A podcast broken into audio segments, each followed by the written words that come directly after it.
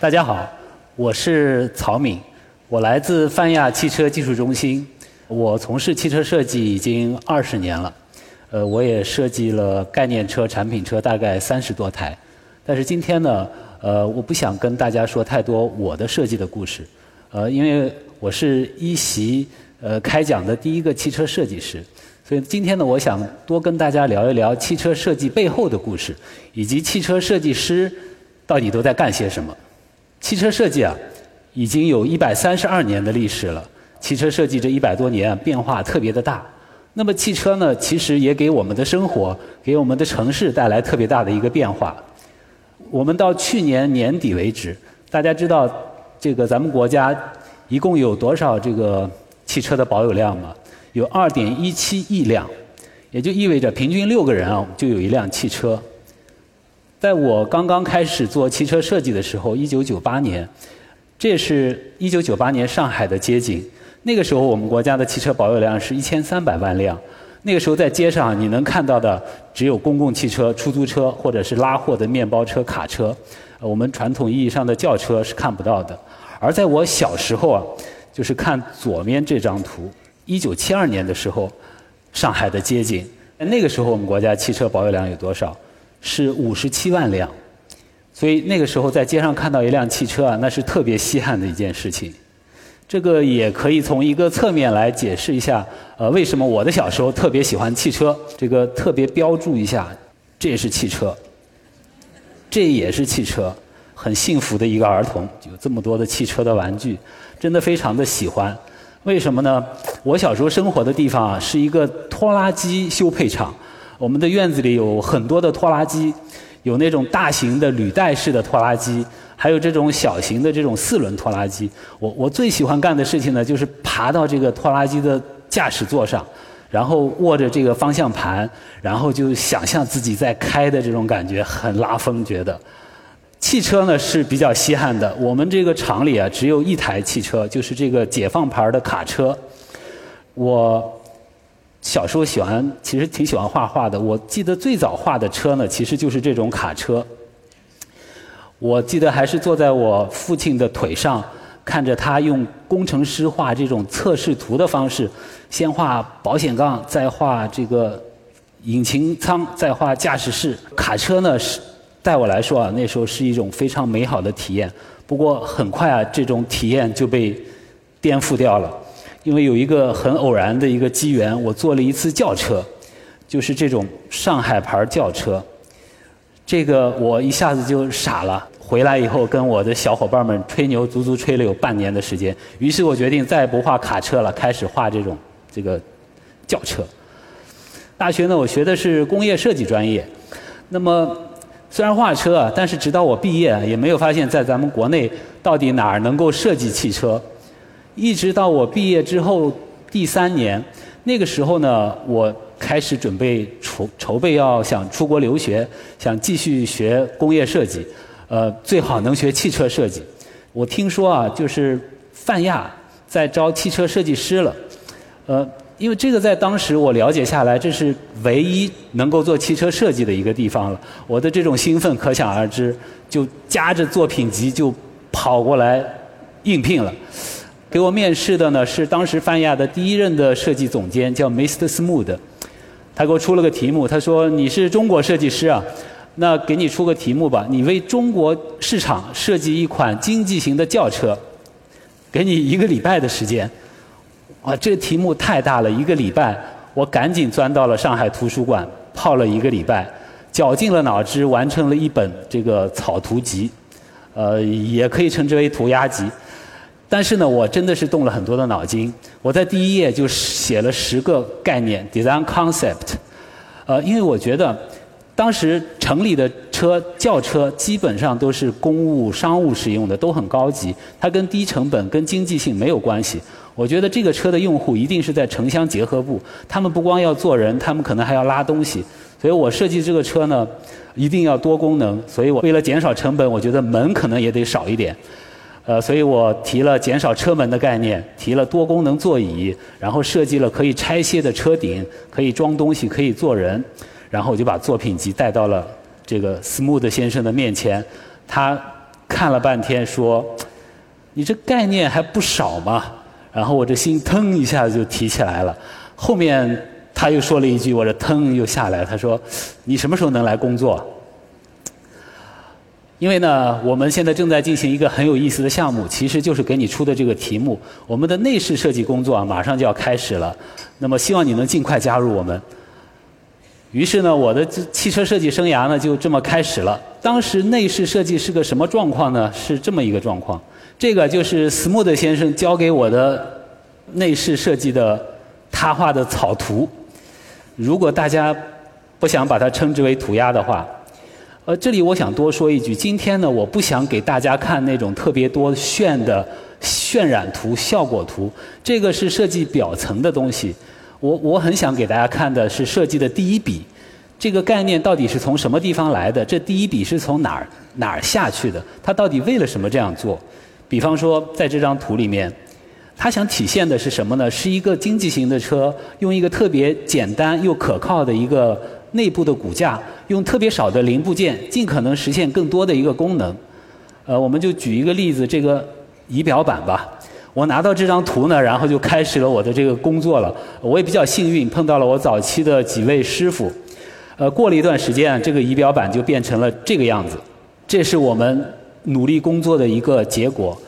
这个就是那个时候的我。这是我设计的收音机。我从设计草图到建了第一个数模，呃，然后我们就要开始制作样机，要装车了。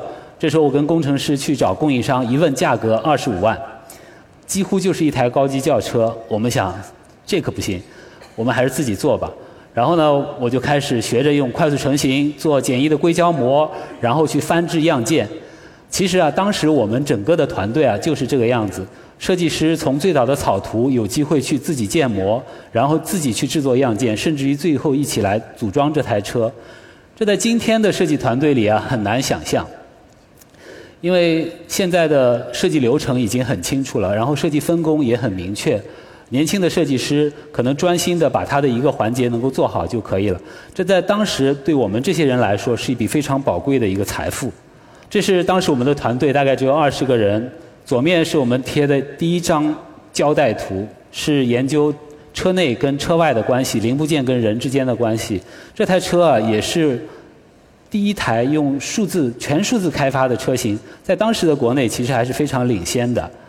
当时的我们这一批人呢，呃，其实现在在他们很多人也成为这个行业里面的一些支柱。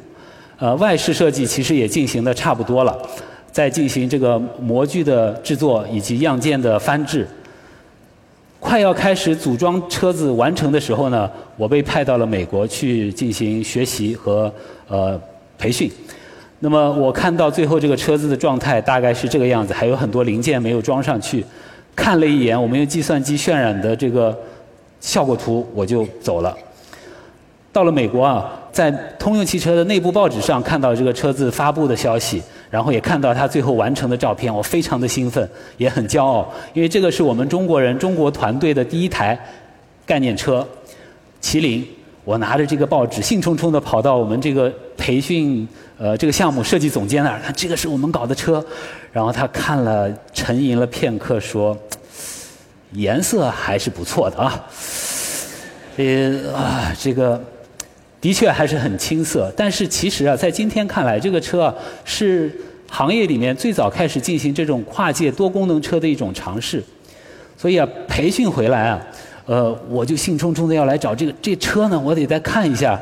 呃，我们同事告诉我，不好意思，你大概看不见了，因为你走了以后啊，这个车就拿去要做了一些验证的实验。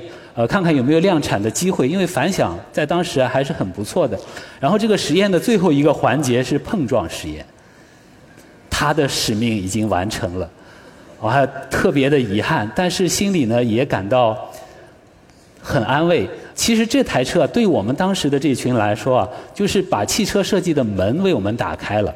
汽车设计的流程大概就是这么一回事，哪怕在今天再回过头来看。当时走过的每一步，在今天都那么的有意义。就说到验证这件事情啊，这只是一台概念车，那么产品车的验证是会更加的严苛的。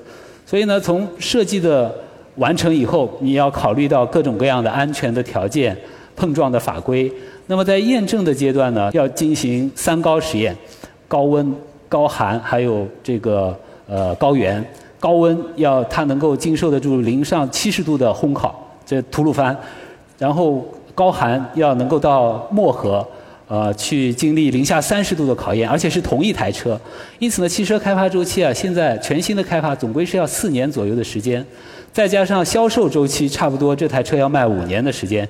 对设计师来说，就意味着你今天画的这张图，到八年或者九年以后，大家还能够喜欢它，还能够觉得它能够是有价值的，是非常好的一种功能。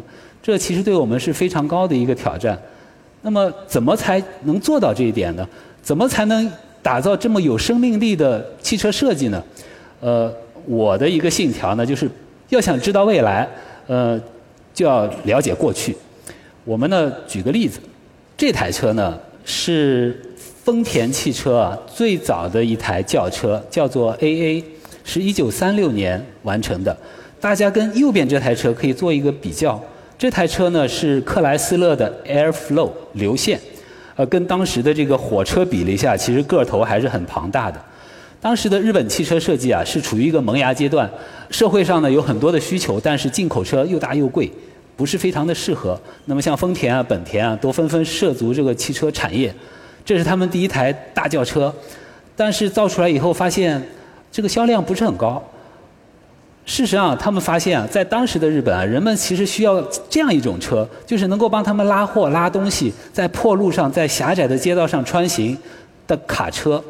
所以他们把这个重点就放在了卡车的研发和打造上。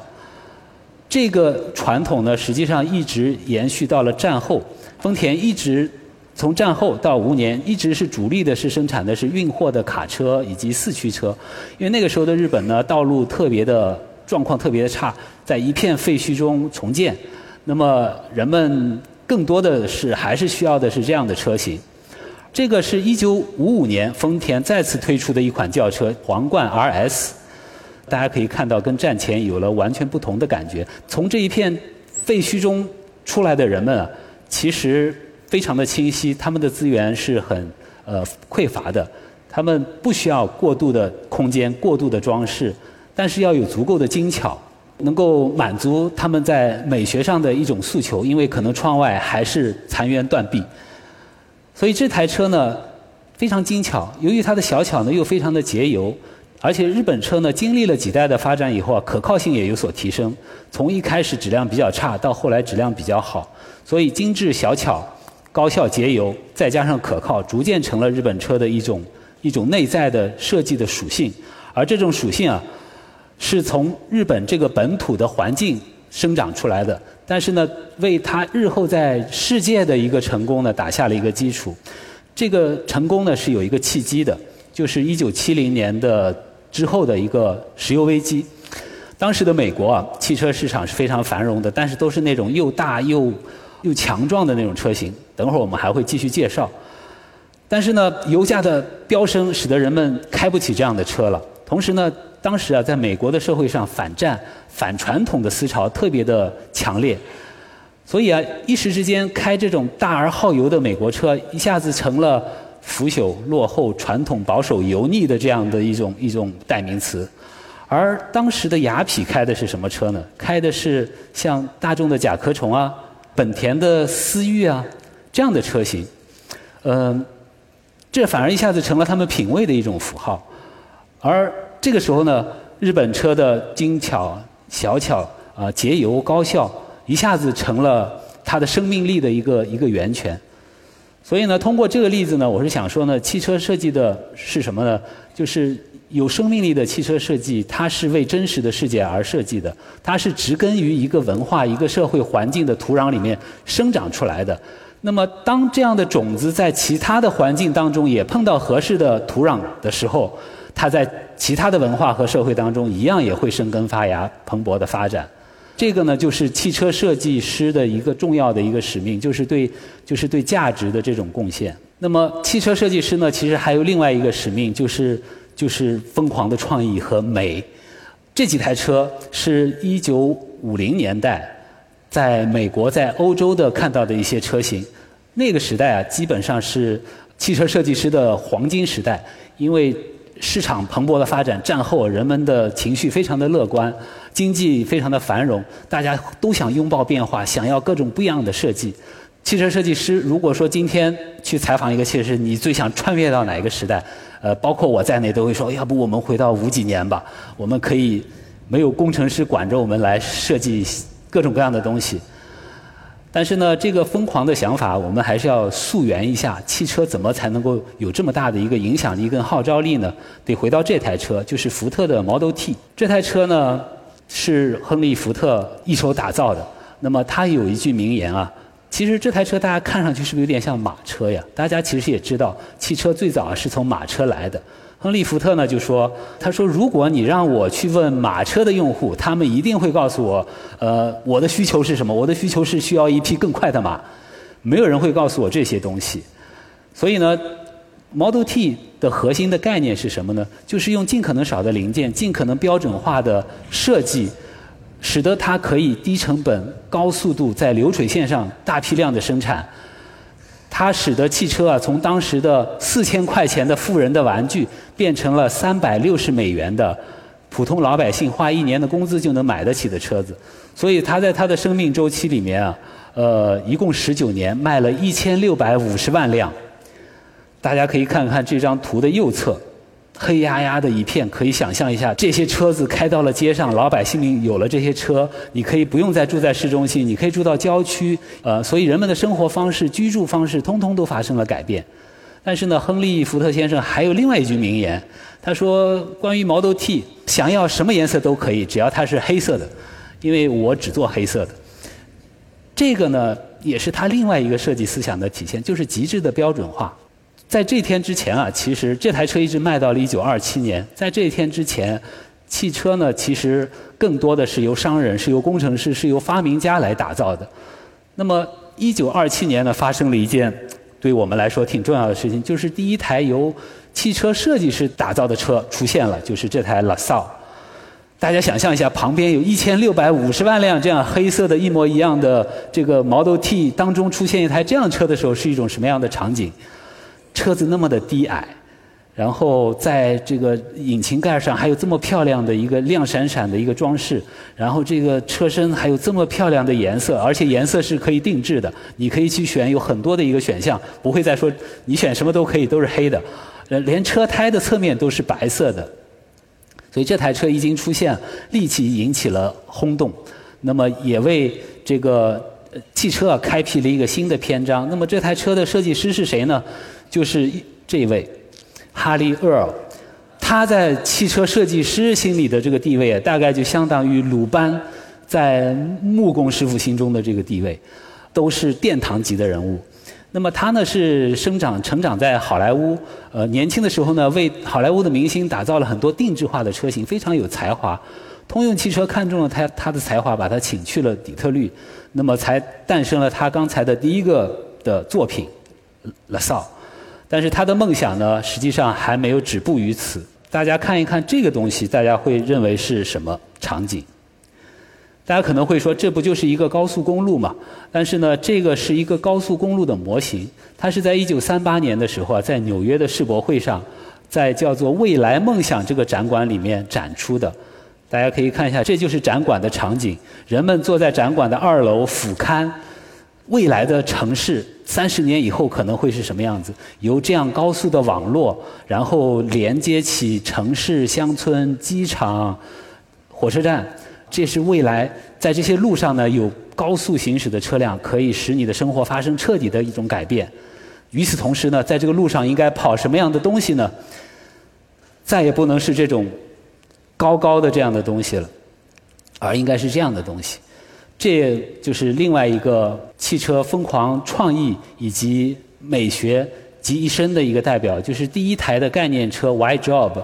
这台车呢，设计者仍然是我们的哈利·厄尔先生。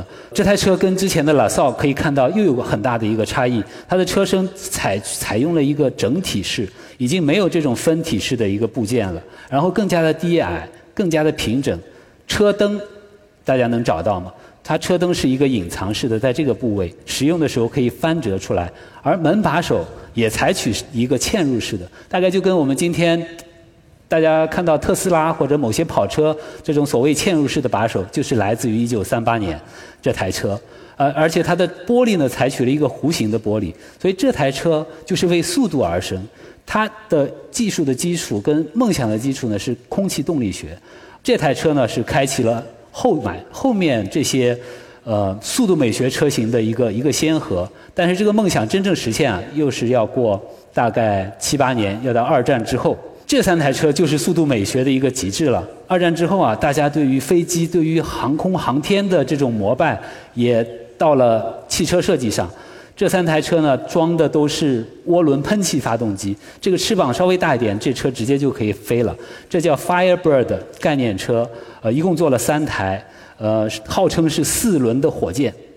但是这台车千万不要站在它的后面，因为它喷气的这个尾管的温度高达六百七十七度，但是它的速度在当时达到惊人的一百六十公里，呃，而且呢，为了帮助人们驾驶，它还设想了一个自动驾驶系统。这台车最终是没有量产，但是自动驾驶这个种子倒是埋了下来，成为我们今天谈论的很多未来汽车的一个基础。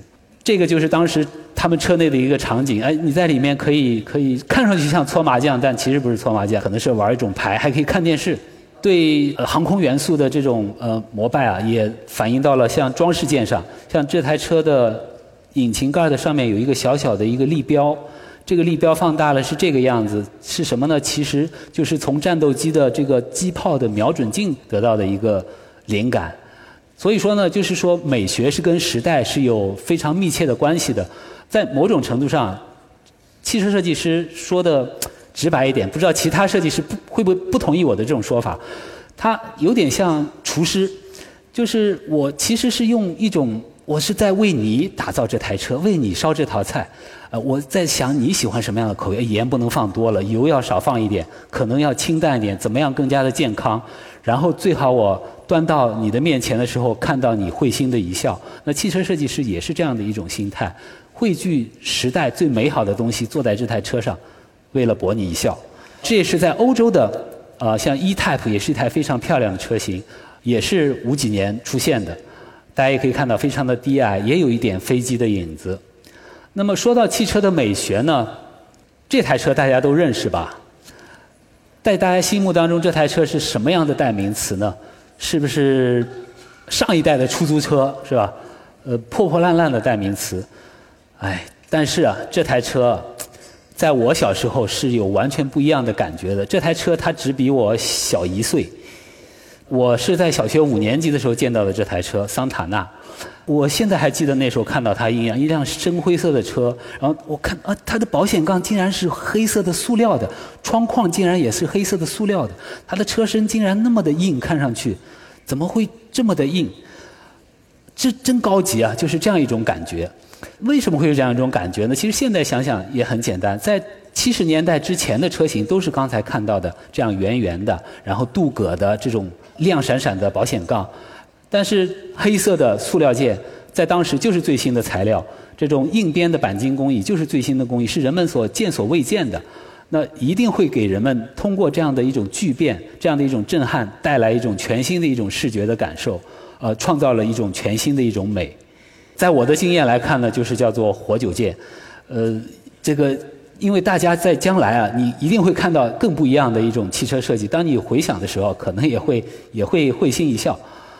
再举另外一台车，举这台车呢，没有夹带私货的意思，这个类似于举贤不避亲，因为这台车是我设计的，是在二零一三年的时候啊，谢谢大家。这台车呢是二零一三年的一个概念车，叫 rivera 它也其实也获得了我们一个国际上的一个设计的大奖。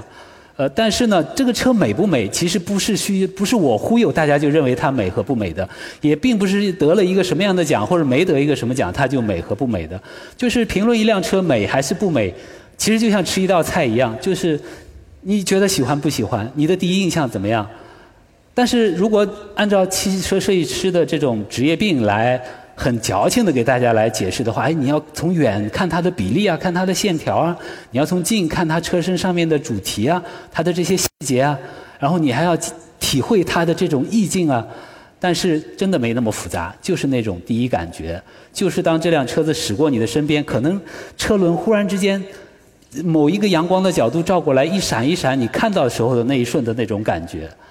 现代的汽车美学呢，其实不光超，已经超越了三维的感觉，已经延伸到了一种虚拟的感觉。像车内，当你坐在方向盘之后，然后屏幕打开，然后各种应用呈现在你的你的面前的时候，啊，也有一种啊很爽的一种感觉。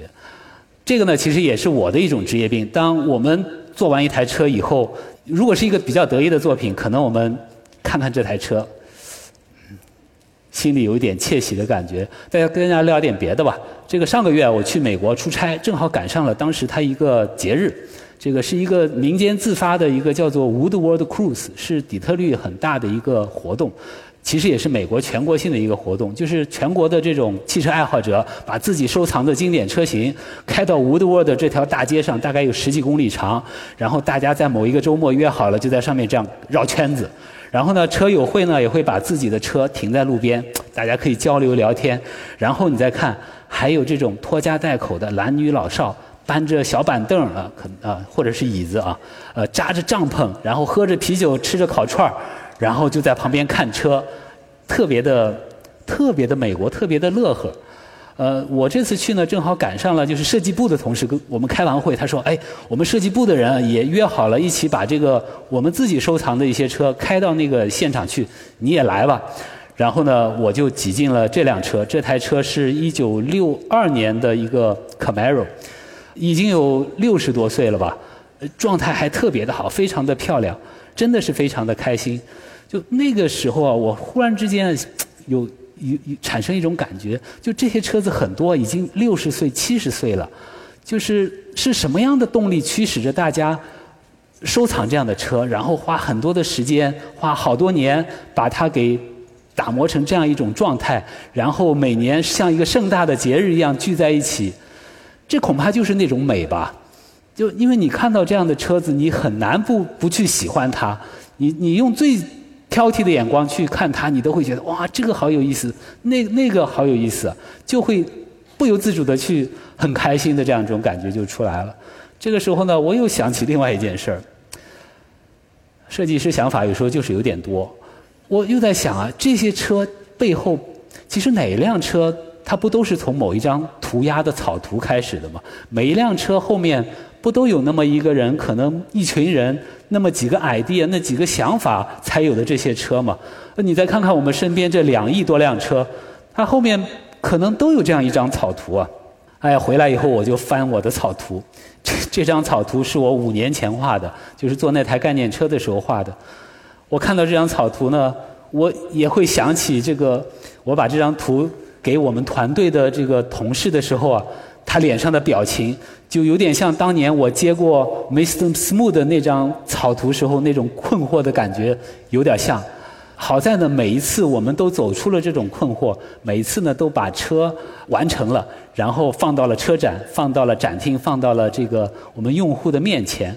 所以呢，今天呢，我就是特别的想呢，就是想说呢，大家离开这个地方的时候，也许有的人是开车来的，那么你走向自己的车子的时候啊，一定会想，嗯，这台车也是由某一个涂鸦变成的，呃，但是你看到这台车，会心一笑的时候，这个时候呢，就是你跟这台车的设计师，也许是我，呃，发生化学反应的时候，呃，我今天的分享呢就到这里，呃，非常感谢大家。谢谢。